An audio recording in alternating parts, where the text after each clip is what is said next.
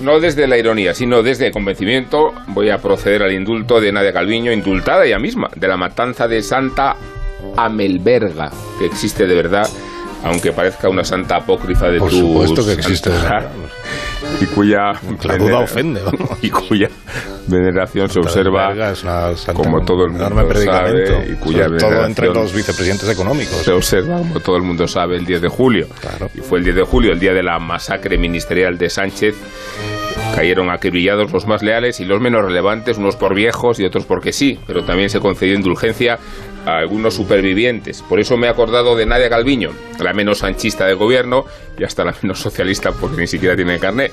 Razones suficientes para ejecutarla si no fuera porque las ayudas de Bruselas, 140.000 millones, necesitan una interlocución de reputación, de eficacia y de prestigio. Los ministros de Unidas Podemos urgían el sacrificio de Calviño porque la relaciona con el sistema, con la burocracia comunitaria, pero nadie más nos conviene que esta personalidad lúcida y respetada. Me gusta Sánchez cuando hace coincidir los intereses de la nación con los propios, y es verdad que esto no sucede casi nunca, pero el ascenso de Calviño representa un ejercicio de sensatez, de moderación y hasta de centrismo, porque le viene bien a Sánchez seducir a los desamparados de CS, especialmente si Casado perseveran en medirse con los espolones de Abascal.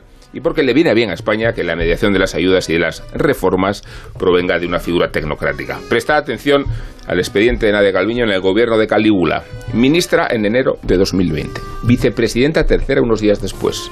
Vicepresidenta segunda en marzo de 2021 y vicepresidenta primera desde el pasado sábado.